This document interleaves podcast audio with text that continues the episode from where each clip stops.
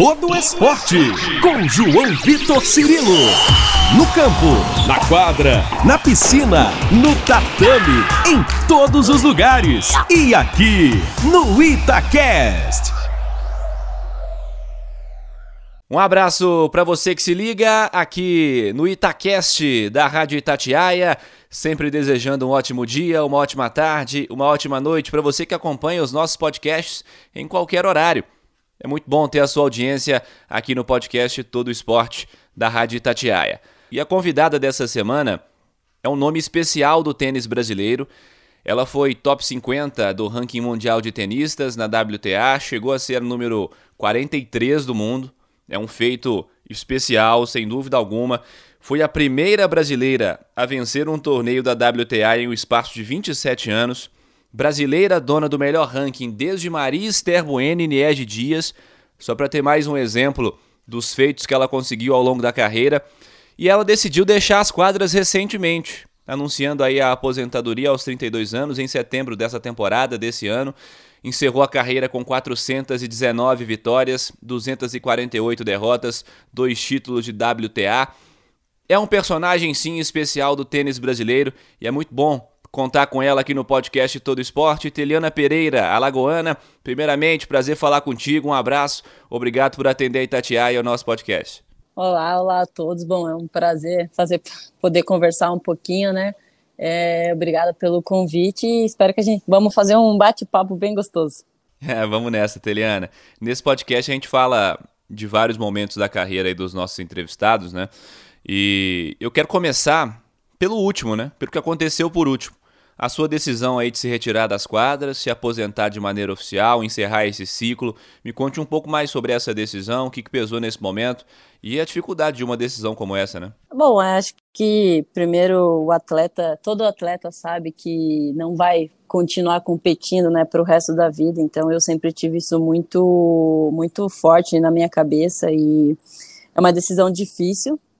Posso aqui já adiantar, não é assim tão simples, né? Até porque comecei a jogar tênis com 9 anos, hoje estou com 32, então praticamente, praticamente não, a minha vida inteira fazendo a mesma coisa e não é, não é fácil. Eu, eu comecei a perceber que estava na hora realmente de, de aposentar quando eu percebi que a minha vontade de competir já não era mais a mesma, a fome de ganhar não, não tinha mais, uma, mais a mesma força. Acho que isso foi um, um fator principal. Além disso, o tenista ele tem uma a gente tem uma rotina muito dura, né? A gente passa tá sempre viajando. Eu praticamente passo passava o ano inteiro fora, então longe da família, longe das pessoas queridas. E eu acho que o principal, longe da, do nosso cantinho, né? Eu comecei a sentir muita, muita falta de dormir na minha cama, de ter o meu travesseiro. Parece besteira, né? Falando assim, mas isso faz muita diferença. Então, eu demorei aí pelo menos um ano, um ano e meio para realmente chegar nessa decisão final. É um, na verdade, é um. Você vai processando, você vai amadurecendo a ideia. É, começaram a chegar os sentimentos. Eu já não tinha mais a mesma a mesma vontade de treinar, de acordar, ir para os treinos. Assim, o amor pelo tênis, ele continua, ele existe, eu sou extremamente grata, sou extremamente apaixonada, tanto que mesmo agora, depois de aposentada, eu simplesmente passo o dia inteiro assistindo tênis, a gente tem uma academia de tênis em Curitiba, eu passo meu dia inteiro lá, mas a rotina de tenista estava pegando muito para mim, estava pesando, é, e principalmente eu era uma jogadora que eu precisava estar muito bem mentalmente e fisicamente, né? Mas principalmente mentalmente e tinha que estar querendo competir mais que todas as outras meninas. E quando eu percebi que essa vontade já não era mais a mesma e que ganhar e perder para mim já não fazia muita diferença, eu realmente tomei a decisão de me aposentar. Lógico que é, a vontade, né, esse sentimento começou a crescer durante um bom tempo, mas quando eu tomei a minha decisão final, eu estava muito tranquila, extremamente decidida do que eu queria. E eu conversei com meu, meu irmão, que é que era meu treinador, e dividi com ele, compartilhei com ele tudo o que estava acontecendo e acho que você ter o apoio também das pessoas próximas, acho que isso ajuda demais e eu tive, né? Eu sempre tive muita sorte do, na minha carreira que eu tinha, sempre tive pessoas incríveis comigo, pessoas que eu confiava muito e que antes de tudo eles me amavam, né? Eu acho que isso, isso é extremamente importante. Então hoje eu posso falar aqui que foi um processo, é, demorei um, um, um tempinho para tomar a decisão final, mas quando tomei, eu simplesmente estava totalmente decidida e muito feliz. Hoje eu posso falar que tive uma carreira brilhante e tudo que eu tinha que ter vivido no tênis eu vivi dentro das quadras, lógico, né? Porque eu quero viver muito mais agora, só que do outro lado. Então eu tô super feliz, acho que a decisão foi mais do que certa no momento certinho, então eu tô super tranquila.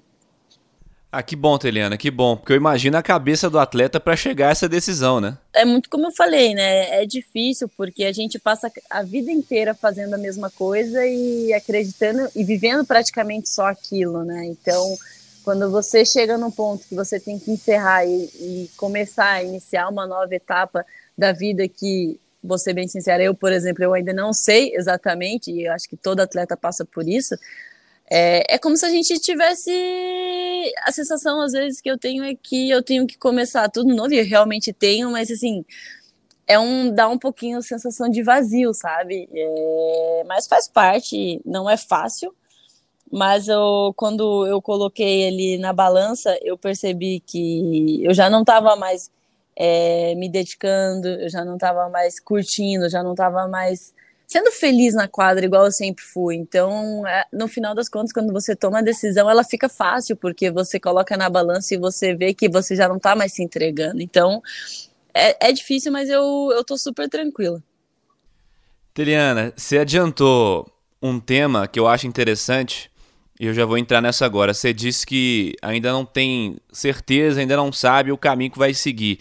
Mas você já pensa em algumas possibilidades? Você pensa em seguir no tênis, auxiliando a modalidade de alguma maneira? Que caminho que você pensa em seguir a partir de agora, hein, Teliana? Como eu falei, eu não sei certinho o que eu vou fazer, mas eu tenho algumas ideias. É, não quero sair do tênis, porque primeiro eu sinto que é o que eu é o que eu vivi a vida inteira é, é, o que eu sei fazer. Lógico que agora não mais dentro das quadras, mas eu, eu tenho muita vontade em, em viajar com outros jogadores. Acho que eu fiz tanta coisa pelo tênis feminino que eu acho que eu tenho muito a acrescentar essas novas meninas que estão aí tentando alcançar o melhor, né, do potencial delas. Fora isso, em 2018 eu comentei o Australia Open e US o Australia Open, US Open na, na ESPN, e eu adorei essa experiência. Sempre tive uma paixão muito especial pela, pela televisão, né? Então não é algo novo. Então eu não não vejo por que não também entrar nesse nesse ramo. E tem um sonho meu que é de ajudar as crianças, principalmente é de onde eu vim, né? Eu vim de um lugar onde poucas pessoas têm oportunidade e a chance que eu tive de viajar o mundo, de pra...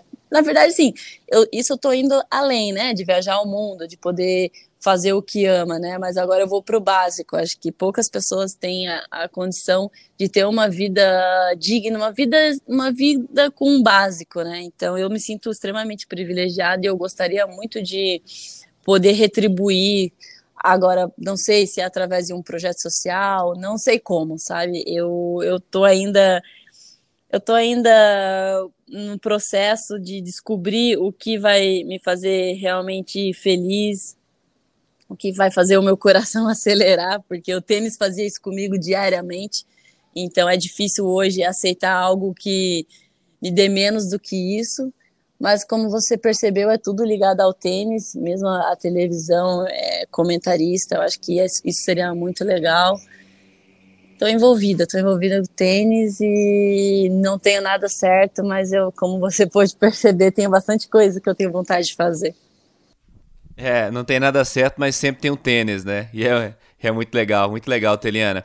Você citou sobre um desejo que você tem, é, algo talvez voltado mais para o lado social, e você citou a sua história, a sua origem.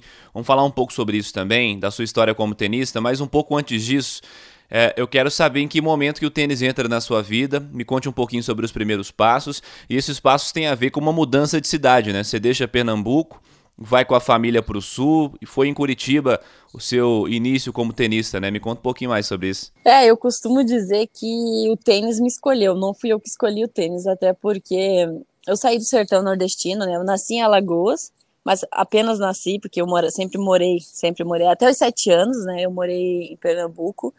Então, com sete anos, a gente foi para Curitiba. Meu pai foi antes para Curitiba, porque, como lá no, no sertão é muito difícil, né? As condições, de, as condições são precárias eles têm muito essa ideia de que o Sul é, é, uma certeza de uma vida de uma vida melhor, né, de melhores condições. Então meu pai fez isso. Meu pai foi para foi para Curitiba dois anos antes, então quando eu tinha cinco anos.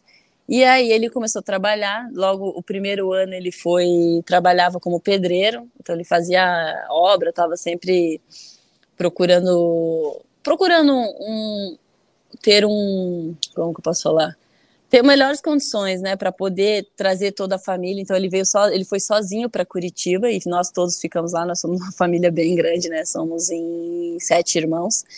E ele conseguiu o primeiro ano como pedreiro e depois, no segundo ano, ele conseguiu um emprego numa academia de tênis.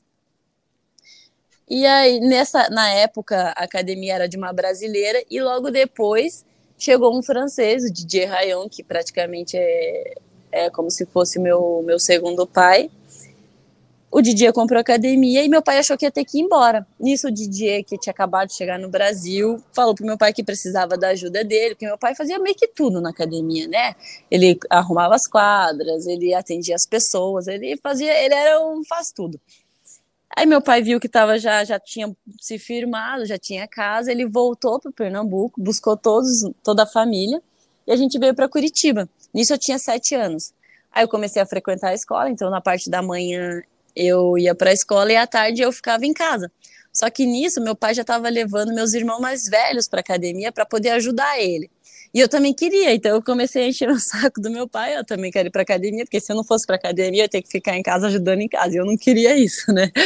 Ah, aí eu comecei a frequentar, então eu, eu ficava lá a tarde inteira, ajudava meu pai, arrumava as quadras, e aí eu comecei a pegar bolinha, que era uma maneira que eu tinha também de ganhar uma grana e ajudar em casa. Então todo o dinheiro que eu ganhava pegando bolinha, eu dava pro meu pai, e nisso a gente, a gente se ajudava. Aí com oito anos, a academia já era do francês, né? Com oito anos, o Didier começou a dar oportunidade não só para mim, mas assim, não sei se, todas, se as pessoas sabem, mas eu tenho um outro irmão que está no circuito, que é o José Pereira, né, o Zé Pereira, que foi número 4 do mundo no juvenil. E uhum. todos os meus irmãos começaram a jogar e eu também queria jogar. Então eu ficava assistindo meus irmãos quando faltava alguém que pagava o treino, porque como a gente não pagava para treinar, né, a gente só entrava quando alguém não ia é, eu comecei a jogar, a brincar. Eu adorava ver o, o, Renato, né, que foi o que me treinou. Eu amava ver ele jogando. E o DJ começou a perceber que, que eu estava muito interessada. Então ele começou a me colocar para treinar. E foi assim que eu comecei. Com nove anos eu, eu joguei meu primeiro torneio em Curitiba. E eu ganhei meu primeiro torneio, que sem saber contar, eu tinha acabado de começar a jogar assim. E o DJ, e o DJ logo percebeu que eu levava jeito, eu levava um jeito para coisa e começou a me dar uma atenção especial. Lógico que dos 9 até os 12 anos eu, eu competia mais ali no Paraná, né? E competia quando dava também, porque como eu não tinha condições para pagar a inscrição, o DJ começou a fazer uma vaquinha. Então todas as pessoas que frequentavam a academia, ele, ele pegava e falava assim, ó, a Teliana vai, precisa, vai jogar esse torneio e a gente precisa de tanto para pagar a inscrição dela, quem quiser ajuda. E as pessoas iam começaram a ajudar. E foi assim que eu comecei a jogar meus é, e foi assim que eu comecei a jogar meus primeiros torneios, tanto no Paraná quanto ali no, no sul, né? Que daí eu comecei a jogar os torneios brasileiros, e aí começava a vir um pouquinho mais para fora, e aí ficava mais caro. Então as pessoas se juntavam, isso durante muito tempo, e posso falar isso quando eu era pequena, e depois, quando eu passei por algumas dificuldades já quando eu já tinha 19 anos, as pessoas continuaram me ajudando, que eu precisei de, delas de novo. Então minha vida começou assim no tênis. Com 12 anos, o... com 12 anos eu já era número um do Brasil. Com 12, com 12 anos eu já jogava categoria 18, porque na minha categoria eu nunca perdia. E o Didier, que era meu técnico, ele sempre me falava que eu tinha que aprender a perder, porque na vida a gente mais perde do que ganha, principalmente no tênis, né? E eu não sabia o que era esse sentimento, porque todos os torneios que eu jogava, praticamente eu ganhava todos. E ele me levou para a França porque ele falou que o tênis não estava na América do Sul, o tênis estava na Europa. ele me levou para lá para assistir um torneio profissional. Então, imagine uma criança. Pensa na situação, uma menina que tinha acabado de sair do sertão do destino, onde não tinha condição nenhuma, nem sabia o que era tênis, eu não tinha ideia o que era o esporte tênis. Aí meu pai cai numa academia de tênis, eu começo a jogar e com 12, 13 anos eu tô na França assistindo um torneio profissional que eu via Venus Williams jogar, Nathalie Touziat, que é uma francesa que foi a que me deu a oportunidade de poder entrar no torneio, né? Então ela deu as credenciais para mim e para o Didier. E além disso, que para mim é uma das, uma das lembranças que mais me marca, né? Que todo mundo, todas as entrevistas que eu dou, as pessoas perguntam: ah, qual que é o momento mais marcante da tua carreira? Lógico que tem todas as minhas vitórias, mas um dos momentos mais legais que eu sempre falo foi a primeira vez que eu vi neve, que foi nessa viagem. Eu tinha 12 anos. Eu nunca vou esquecer desse momento, tanto que até agora falando assim, eu lembro exatamente de cada de cada detalhe desse dia. E aí voltei para aí joguei, aí eu fui para lá, joguei um torneio, né? Lógico que o Didier conseguiu o que ele queria, perdi, porque o nível lá era o nível lá era muito mais alto do que o que eu jogava aqui no Brasil. E aí eu fui, fui crescendo cada vez mais, cada vez mais no, no Brasil, comecei a jogar muito mais fora do que aqui, né? E com e aí fui só crescendo, meu meu nível de tênis foi evoluindo, comecei a ter mais destaque. O meu irmão também, o, o, eu, o meu irmão que me treinava, o Renato, né? Ele também jogou tênis, mas o meu irmão mais novo, que é o Zé Pereira, começou a ter muito destaque também. E aí a família ficou. Aí todo mundo começou a frequentar a academia. Na verdade, assim, nós somos em sete irmãos, mais o meu pai e minha mãe, que também chegaram a brincar. Todo mundo jogou tênis, todo mundo frequentou a academia. O DJ deu a oportunidade da gente viver um outro mundo. Ele abraçou a gente como se fosse realmente uma família. E se não fosse ele, eu sou eternamente grata, porque se não fosse ele, a gente não teria entrado no tênis. Então, eu, por isso que eu falo, eu não escolhi o tênis, o tênis me escolheu e, é, e o DJ ter entrado nas nossas vidas foi coisa do, do destino mesmo, era para ter acontecido. E aí, depois disso, né, nem sei, já estou meio perdendo um pouco o raciocínio, mas é contando um pouquinho, né, eu comecei, daí eu machuquei com 19 anos, quando eu estava no meu, eu tava no meu melhor ranking, eu já era entre as 200 melhores do, do mundo, número um no Brasil, eu machuquei o meu ombro. Eu tive que ficar um tempo parada nesse vai e volta ali. Eu perdi meus patrocínios e aí depois eu tive, tive que contar com a ajuda das pessoas de novo da academia. Nisso eu parei de treinar com o Didier, o Didier resolveu traçar um, um novo, um novo rumo para ele. E nesse momento foi e é aí que entra o meu irmão. Eu estava sem treinador e o Renato é mais velho, né? A gente sempre teve um relacionamento muito incrível, principalmente dentro das quadras, porque ele também jogava e a gente estava sempre se ajudando. E um dia ele chegou e falou assim: "Tá, já que você está sem treinador, eu vou te ajudar. A gente vai, vamos treinar e vamos ver o que que dá". E foi aí que ele entrou. E comecei a treinar com ele, acho que eu tava com uns 20, 21 anos mais ou menos, e fui com ele até o final da minha carreira, até esse ano. E foi a melhor coisa que aconteceu na minha vida, porque ter o meu irmão ali ao meu lado me deu muita força. Ele, ele é uma pessoa extremamente forte. E como eu falei, né, é muito legal você poder. Eu me considero muito sortuda, porque todas as pessoas que estiveram comigo, elas estavam ali porque elas estavam sonhando a mesma coisa que eu, e isso me ajudou demais. E muitas vezes o meu irmão sonhava mais do que eu, ele acreditava mais. E então, nossa, é. isso foi fantástico, isso foi determinante para eu ter uma carreira tão brilhante como eu tive. É, é, você cita alguns fatores dentro dessa história muito bonita que você destaca, Teliana. Você cita alguns fatores que estão ligados a, a, um aspecto que é fundamental no jogo de tênis, né? Que é o fator psicológico. Você cita a menina que sai do sertão chega em Curitiba, é abraçada e até os membros da academia todos auxiliam, ajudam, encontra um técnico que abraça no projeto, que te leva para a Europa para ver uma outra realidade. E me parece assim, além desse aspecto de conhecer a derrota, eu acho que quando você chega na França percebe o que está acontecendo e volta para o Brasil, eu acho que você deve ter retornado até com um pouco mais de certeza que era aquilo que você queria para a sequência da sua vida, né? eu vou ser bem sincera, logo quando eu comecei a jogar, eu era uma criança que gostava de estar tá ali, de ficar o dia inteiro correndo, então quando não dava para entrar na quadra, eu ficava fora fazendo a parte física, então eu estava sempre inativa, eu amava, eu amava aquele ambiente, né? Mas era tudo muito ingênuo. Eu não, eu não entrei na quadra pensando que eu ia que um dia eu seria top 50, que eu que, eu seria número um do Brasil, que eu ia acontecer tudo isso, né? Não, não jamais, isso jamais passou na minha cabeça naquela idade. Mas quando eu fui para a França, que eu vi aquele mundo, que eram as profissionais, é, que eu vi tudo que eu poderia fazer, o fato de ter saído, imagine, saí de Curitiba, fui parar, fui parar na, na Europa, e isso começou a me dar um, me deu um certo estalo, assim, que eu poderia mudar não só a minha vida, mas a vida da minha família, a vida de muitas pessoas que estavam ao meu redor com o tênis. Então, a partir desse momento, eu pensei, eu vou me dedicar ainda mais, porque na verdade, sim, eu sempre fui uma pessoa que quando eu faço um negócio, eu faço de verdade, né?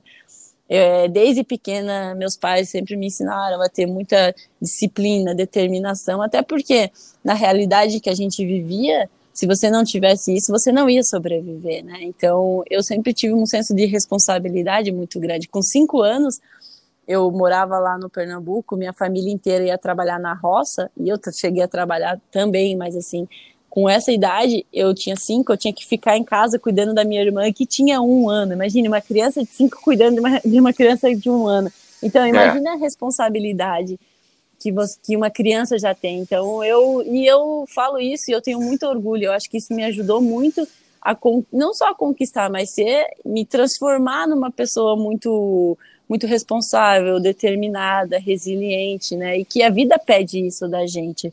Então, essa toda essa história me ajudou muito, porque o tênis é um esporte extremamente cruel.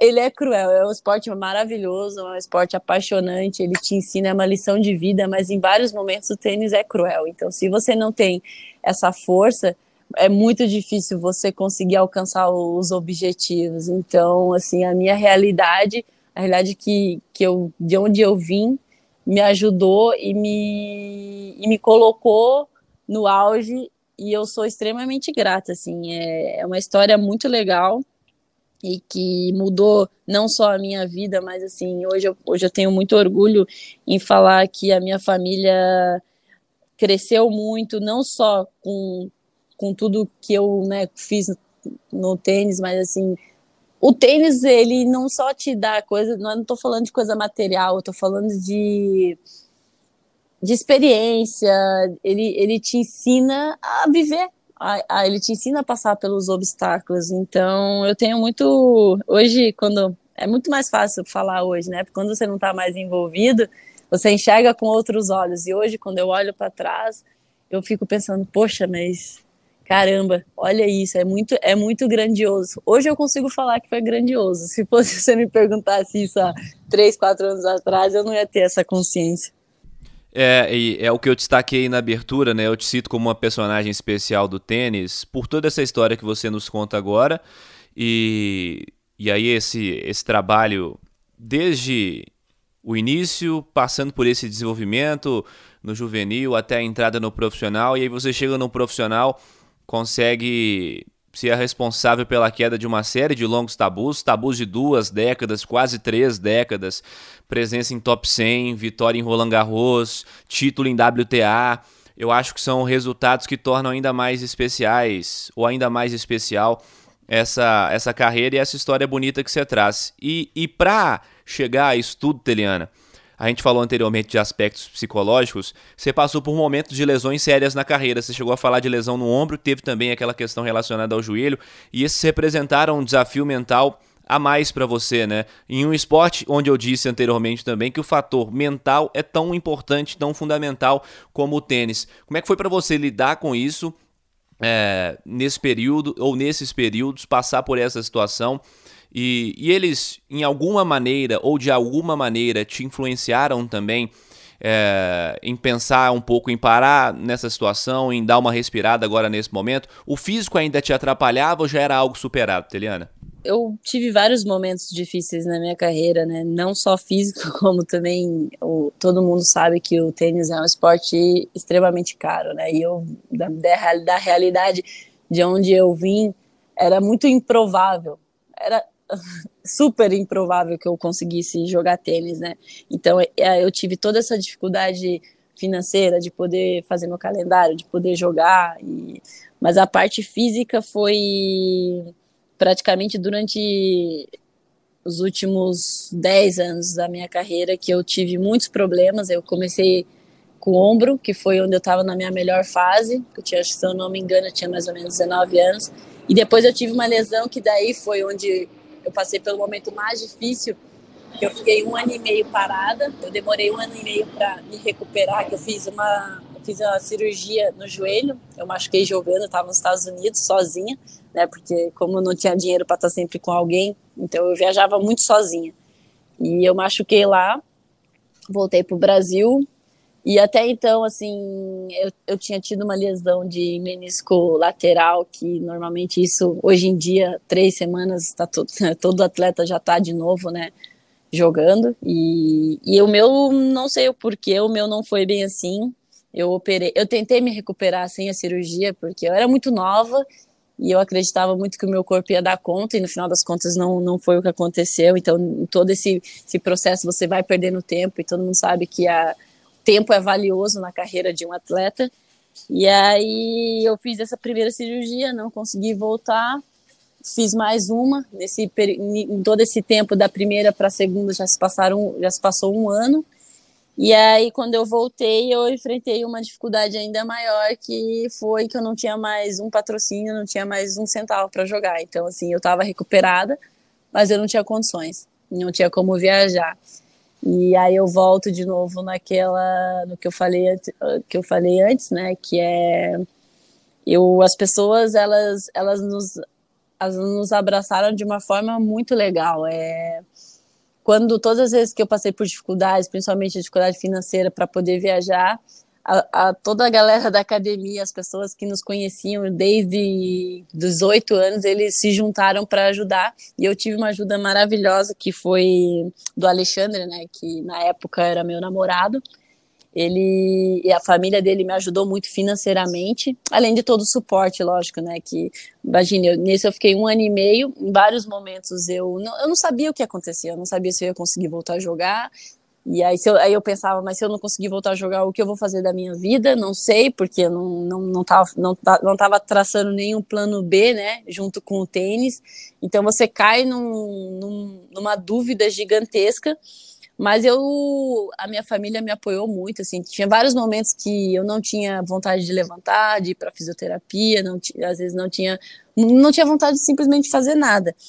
E o fato de ter tido essas pessoas comigo, nossa, me ajudou demais. Nunca parei, eu nunca pensei em parar de jogar nesse período, sabe? mas em vários momentos eu não tinha vontade de, de lutar pelo menos por aquele dia. Então não adianta que eu chegar e falar que todo dia eu acordava é, com vontade determinada, por que não? Porque não é, a gente não, não tem isso todo santo dia, né? Tem os dias que a gente não tá tão bem.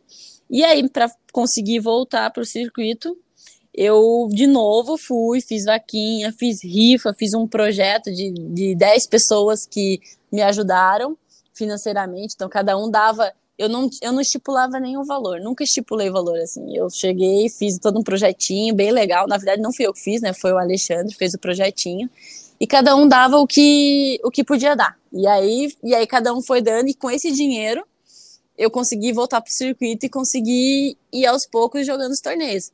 Só que quando eu voltei dessa lesão da última do joelho, eu voltei muito mais forte, porque eu sabia que eu tinha que agarrar aquela oportunidade porque poderia ser a última.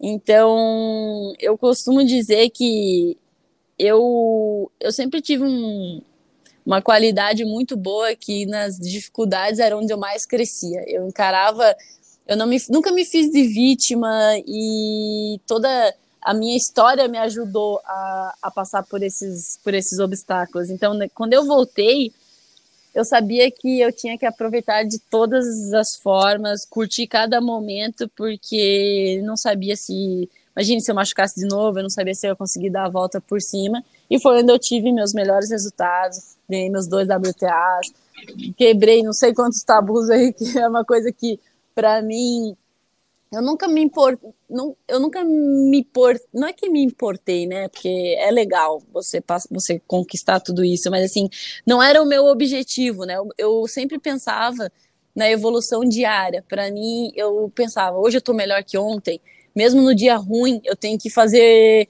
que esse dia ruim seja um ruim, mas um, um, ruim bom, sabe? Eu sempre tive isso muito na minha cabeça e eu acho que isso me ajudou a, a passar por as, pelos momentos ruins, a, a conquistar várias, vários torneios. E eu acho que quando a gente fala em conquista, a gente costuma muito falar em conquista de ganhar um torneio, de alcançar um ranking, não sei o que lá, né?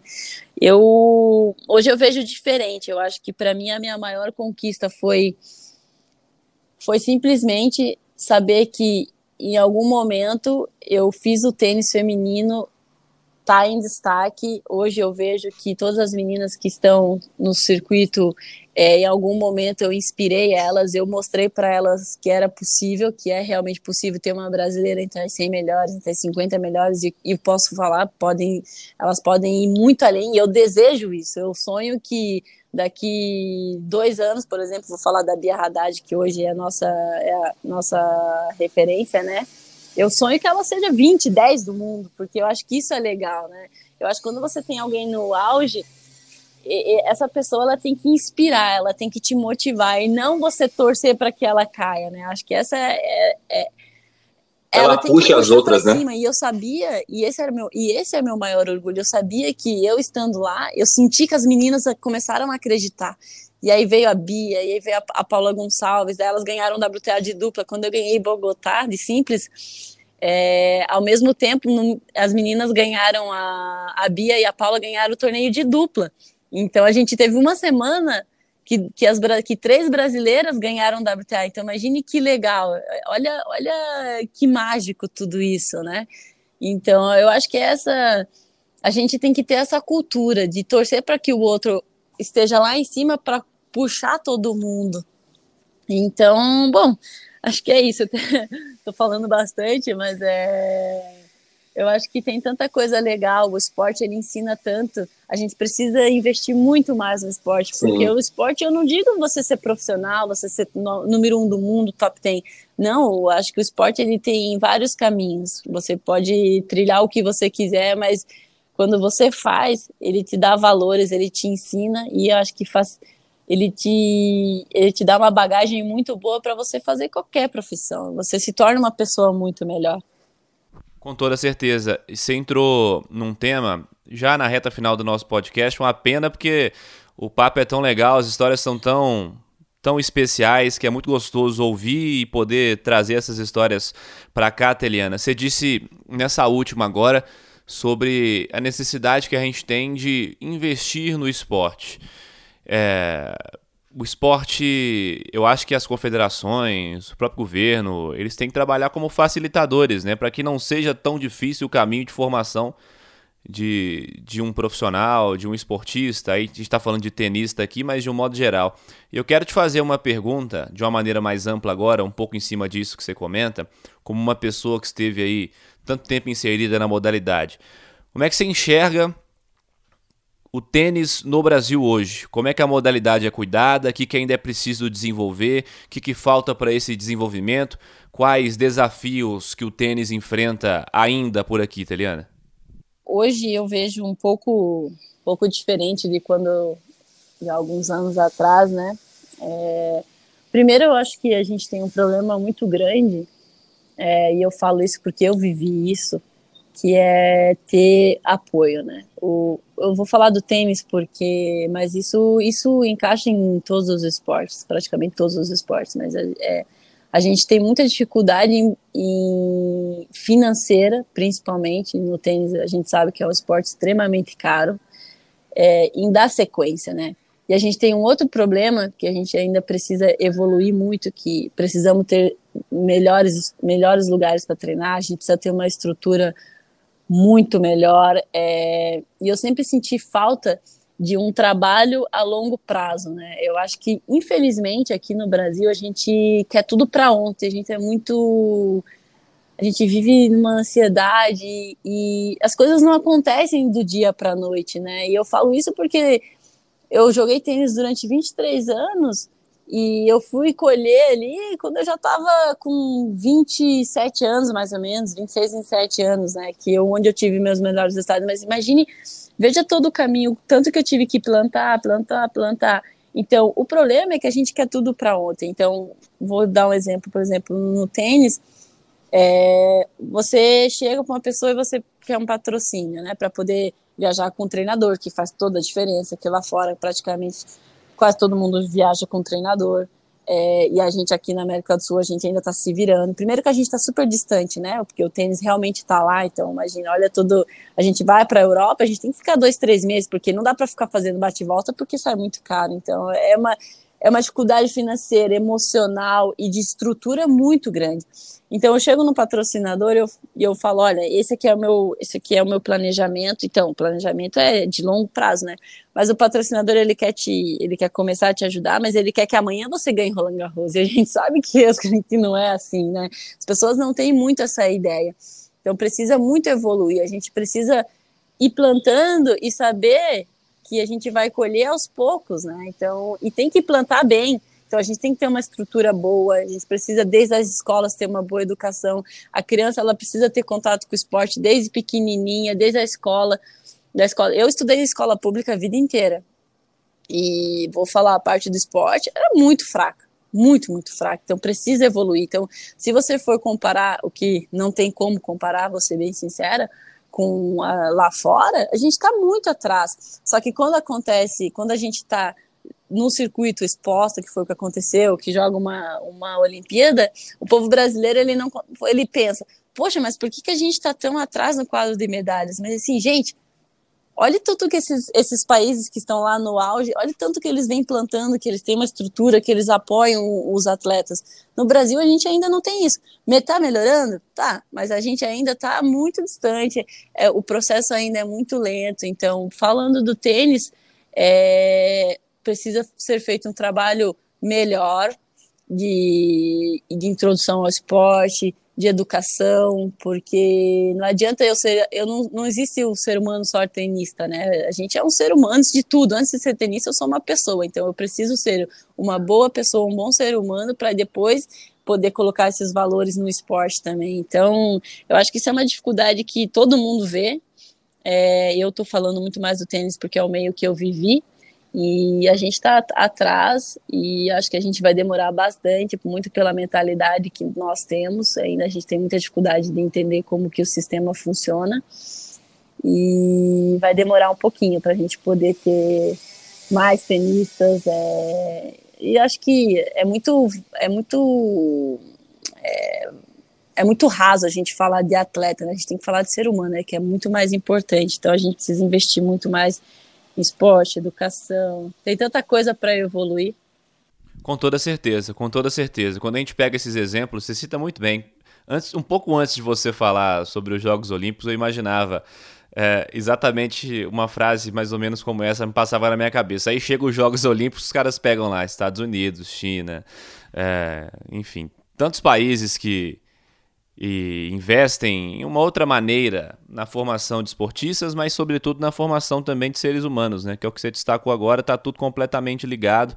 E obrigado por trazer esse relato e essa realidade também para a gente, essa visão importantíssima. Teriana, para a gente fechar, te agradecendo pela gentileza. Aliás, deixa eu mandar um abraço para o Brunão, Bruno Soares, que intermediou esse contato, né? Tô bem de contato, não tô? O campeão de, de Grand Slam e tudo, tudo mais para intermediar contato, Eliana? É isso. Vou te falar, eu vou confessar que travou bastante, eu peguei só o teu finalzinho aí, mas o... Não, o Bruno é uma pessoa sensacional. Eu já falei para ele inúmeras vezes. Eu sou extremamente fã dele. Ele é uma pessoa. O Bruno, eu acho que ele é um exemplo e vou dizer por quê. É, e, eu, e eu, quando eu falo isso, né, eu falo porque faltou isso para mim. Eu sinto hoje que faltou. O Bruno ele é tenista, ele é pai, ele ele é um homem de negócios e ele consegue fazer tudo isso.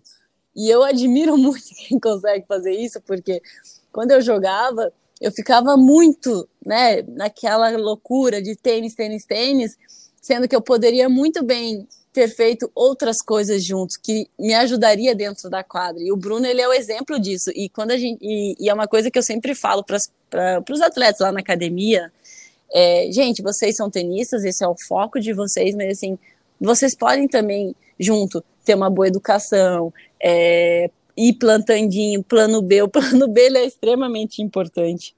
Com toda certeza, com toda certeza, Teliana. Um abraço pro Bruno Soares, que ajudou nessa entrevista também. E para a gente fechar, Teliana, é, te agradecendo né, por essa entrevista, pela gentileza em nos atender, desejando sucesso na sequência do caminho que você seguir, né, do caminho que você optar.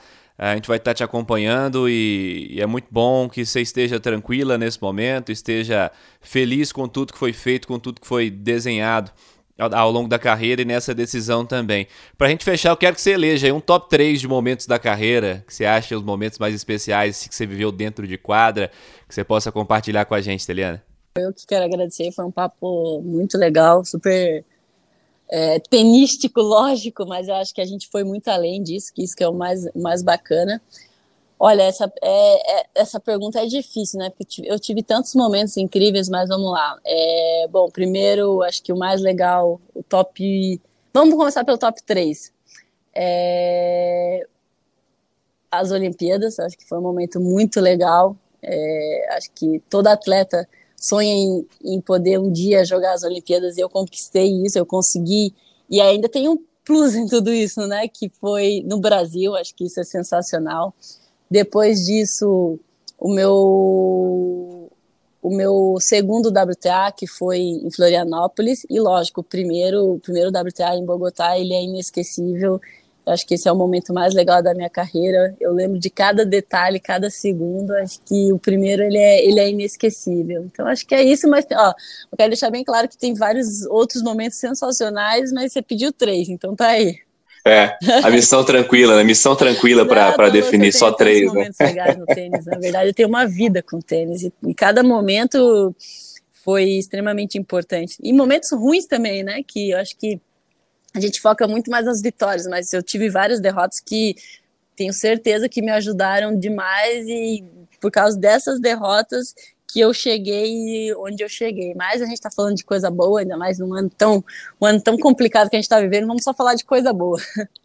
Teliana Pereira, tenista, uma das tenistas mais importantes da história do nosso cenário aqui, aqui no Brasil. A Teliana acabou de encerrar sua carreira, contamos essa belíssima história. Agradecendo a você que esteve conosco mais uma vez, acompanhando aqui na sua plataforma de áudio favorita, no itatiaia.com.br barra Itacast. Um abraço para você e ótima semana. Você ouviu Todo Esporte com João Vitor Cirilo, seu esporte preferido passado a limpo.